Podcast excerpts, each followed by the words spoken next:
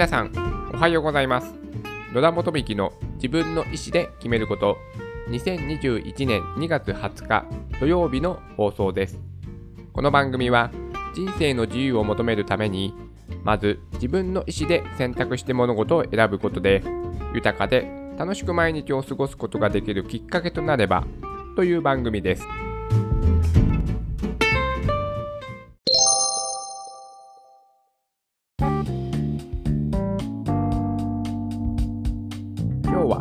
睡眠は心身の健康を保つ最強の薬についてお話をしたいと思います。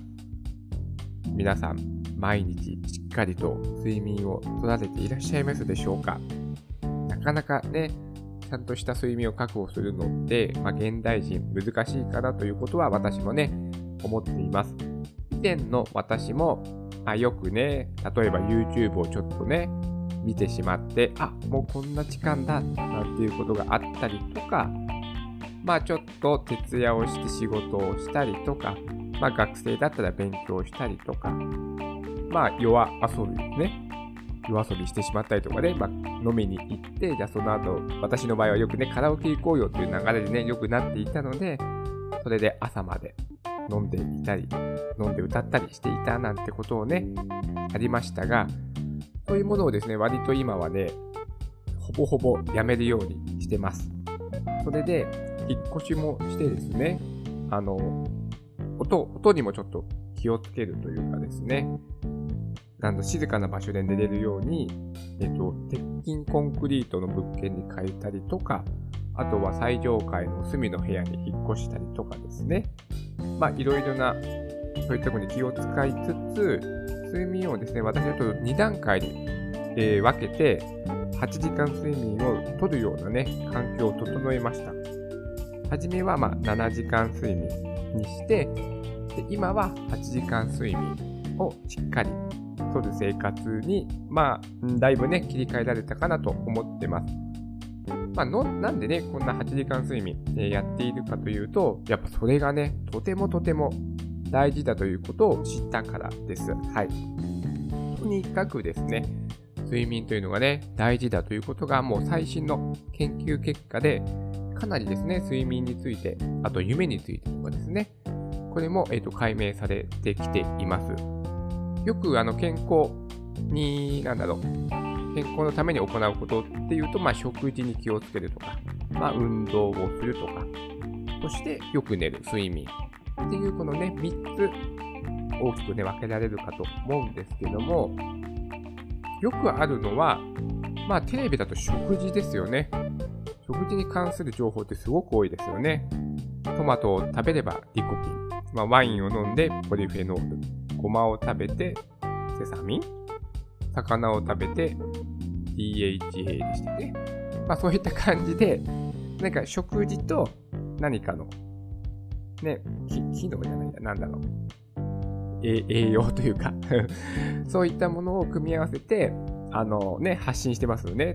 とにかくいっぱいありますよね。健康に関すること。で、運動。これもね、まあ、昔から言われてますよね。まあ、なんだろう、日本人で言ったら、ラジオ体操から始まるんですかね。小学校のね、なんか夏休みに毎朝ラジオ体操をやっているとか、まあそういったね、あの環境で育ったので、まあ運動もね、健康に大事だということはもうなんか子供の頃から刷り込まれている感じはするんですけども、さて、睡眠について皆さん何か勉強されてきたでしょうか？小学校の時なんか勉強しましたか？してないですよね。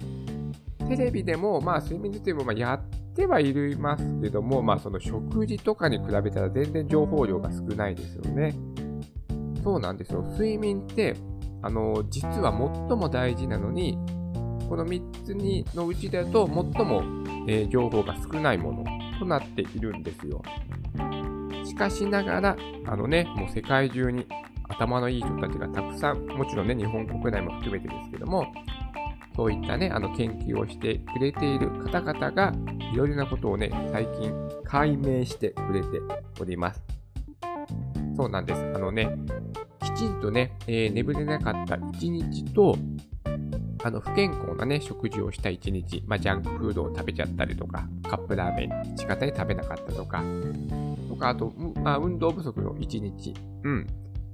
これをですね、比べると、最もね、悪影響が大きいのは、きっちりとね、眠れなかった日だったそうです。最も、あの、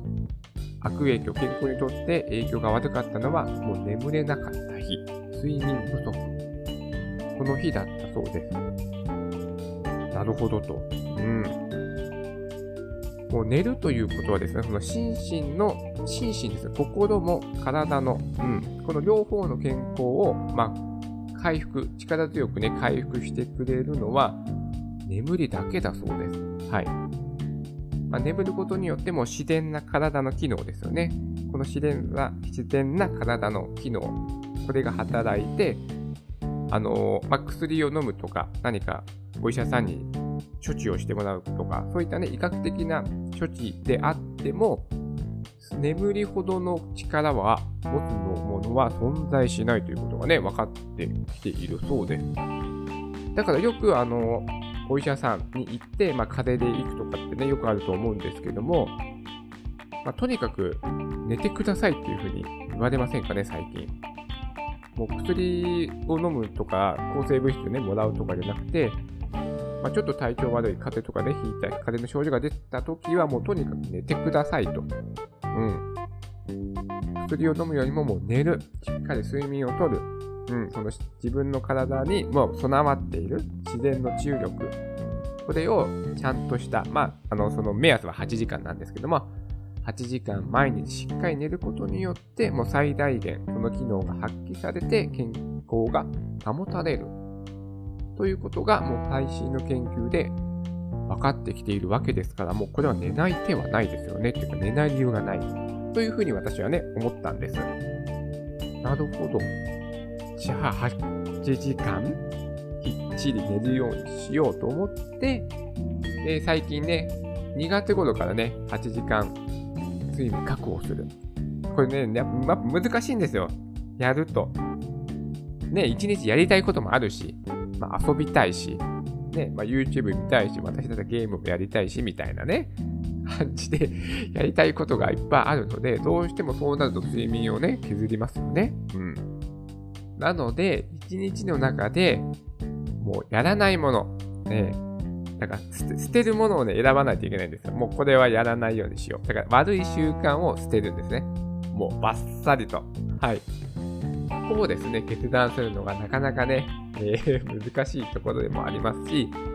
まあ人間なんでね、えー、たまにはね、だらっとしたい時ももちろんね、ありますので、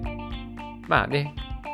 毎日とは、まあね、なかなか難しいかもしれないんですけども、まあ、週に何回とか、何日間は8時間眠るとか、まあ、するのも一つの方法かと思いますが、もう私はですね、もう毎日やるっていうことを私だったら進めます。やはり習慣化させた方が楽なので、結果的に。なので、毎日やった方が、実はね、ストイックに見えるかもしれないんですけども、実はね、毎日やった方がね、楽なんですよ。もう習慣化された方が、こうモチベーションに頼らないで行動を促すことができるので、私は習慣化させた方がいいと思っている、え人間なので、もう毎日やるっていうふうに決めてます。はい。まあ、とにかく、睡眠は心身のね、健康を保つ最強の薬だということが明らかになりましたので、皆さんぜひね、睡眠は確保していただきたいと思いまして、はい、今日はね、このお話をさせていただきました。いいですか、皆さん。心身です心身。心と体の健康を保つのに最強な薬なんですよ。心もストレスフリー。うん。これにもつながりますので、しっかりね、寝て、ね、心も体もリフレッシュさせて、次の朝を迎えると。はい。この習慣を手に入れると、それはですね、最強の薬を手に入れたと。同じことだということが研究結果で分かってきておりますので、ぜひ皆さんね、睡眠、これにね、自分自身の習慣、生活習慣に、まあ、注目をしてほしいなと思っております。はい。今日は、今日もですね、今日も素敵な一日になりますように。